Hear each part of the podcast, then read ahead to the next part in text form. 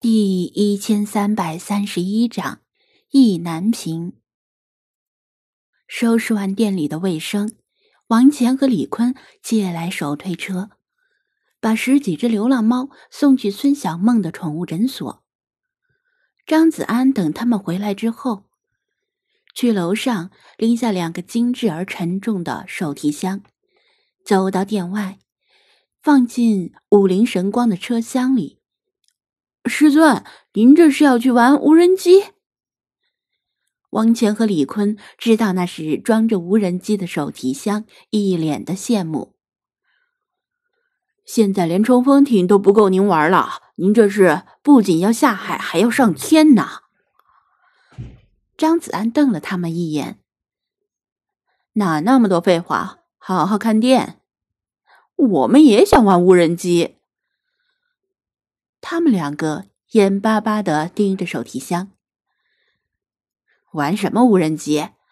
老老实实去打飞机。张子安不耐烦的挥手，把他们赶回店里。我是有正经事要做的。王倩和李坤当然不信，小声逼逼道：“明明就是要去玩，要么就是去偷看女生宿舍。”张子安。佯装做事要抽他们，他们赶紧抱头溜进店里。他仰起头，向二楼的窗户使了个眼色。早已等在那里的弗拉基米尔推开窗户，从窗口一跃而下，落在车顶上，没发出什么声音，然后从车窗窜进车内。好了，走吧。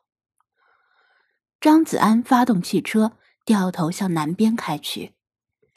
是说那些流浪狗来自滨海市的南边？他问道。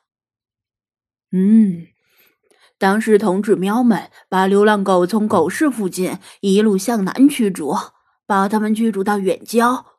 具体他们在哪里落草为寇，我就不太清楚了，但绝对是在南边。弗拉基米尔说道。张子安点头。好。那咱们就去找找。弗拉基米尔心里没底，孤身犯险为不智，确定不需要我召集同志喵们一起去。那些狗娘养的残害我同胞，一定要让他们付出代价。张子安，“狗娘养”这个词在这里还真不算骂人。先不要激动，咱们这次。是为了侦查，摸清对方的虚实，再做后续的打算。他说道：“另外呢，我不建议上来就打。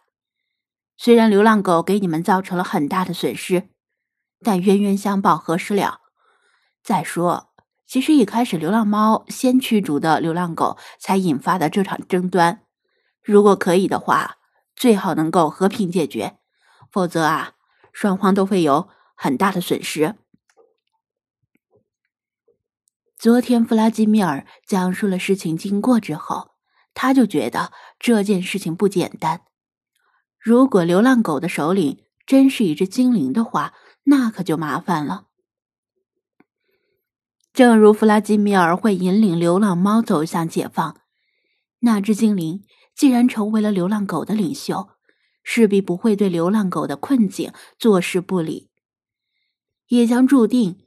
与弗拉基米尔的流浪猫军团发生冲突，两虎不对，两犬也不对，总之猫狗相争必有一伤，而且受伤的并不只是弗拉基米尔和那只精灵，成百上千的流浪猫和流浪狗都会被牵连进去。如果是大规模兵团作战，血流成河，尸横遍野都是有可能的。真到了那种程度，菲娜也不会坐视不理。虽然不清楚菲马斯的想法，但他毕竟是狗，难道会忍看彭贝成新鬼？再说，如果真发生那么大规模的猫狗斗殴，肯定也会惊动普通人。到时候，人们对这种奇特的状况产生什么反应也不好预料。总之，牵涉太广，很可能会引发严重的连锁反应。所以，如果有可能的话，双方各让一步，和平解决是最好的。弗拉基米尔知道张子安的顾虑没错，但一来他忍不下这口恶气，二来和平需要双方共同缔造，对方是否有意和平的意愿还未可知。意料之外的重大挫折与未知的对手令他焦躁。失去了往日的冷静和镇定自若。对了，你之前说流浪猫撤离了绿地，这是为什么？刚才的话题暂时无解，他换了个话题。弗拉基米尔一愣，纳闷儿他为什么突然提到这事儿。虽然放弃那片根据地有些可惜，但这并不是目前的工作重点。他想了想，答道：“我听其他喵说，咱们去埃及之后，滨海市连着下了几场雨，气温升高，又潮又闷，绿地里的草木疯长，有时候一夜之间就能窜高一尺呢。这也不奇怪，城市的土壤未经耕种，被生活污水整日滋润，里面有机物丰富。”可以为草木生长提供充足的营养环境，弗拉基米尔继续说道。最后一场雨过后，不知道什么时候开始，绿地里出现了很多的毛毛虫，其中不少好像是有毒的。当同志喵从草丛里穿行时，经常猝不及防的勾在它们的毛发上。一只喵的身上最多能挂几十只毛毛虫。蛰得他们很疼，甚至好像还有同志喵被蛰死了，发生我最不愿意见到的非战斗减员。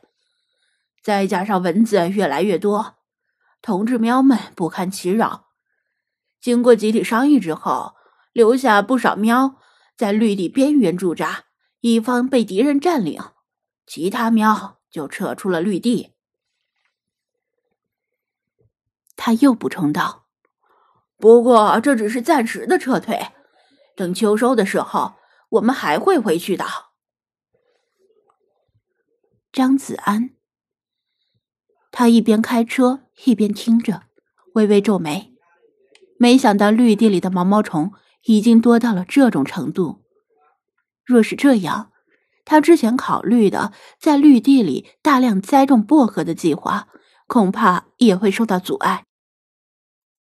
因为某些种类的毛毛虫，比如齿货，会啃食薄荷，拿薄荷放过去，就相当于肉包子打狗。为什么要问这个？弗拉基米尔问道。没啥，只是觉得毛毛虫这样泛滥的话，恐怕会对日常生活造成一些不便影响。他说道。走着走着路。突然，身上多了一只毛毛虫，多恶心呐！弗拉基米尔并不在意，他只是想着如何反击流浪狗。看，那条狗鬼鬼祟祟的，估计是条狗汉奸，跟上它。他突然看到一只流浪狗小跑着窜进巷子，愤慨的喝道：“张子安！”算了，那巷子太窄了，咱们的车开进去不能掉头。如果对面也有车开出来，就堵死了。弗拉基米尔只得作罢。工作日的上午过了上班高峰期，路上没多少车。五灵神光一路顺利向南行驶，两侧的建筑物越来越低矮和不起眼，他们已经抵达了市郊。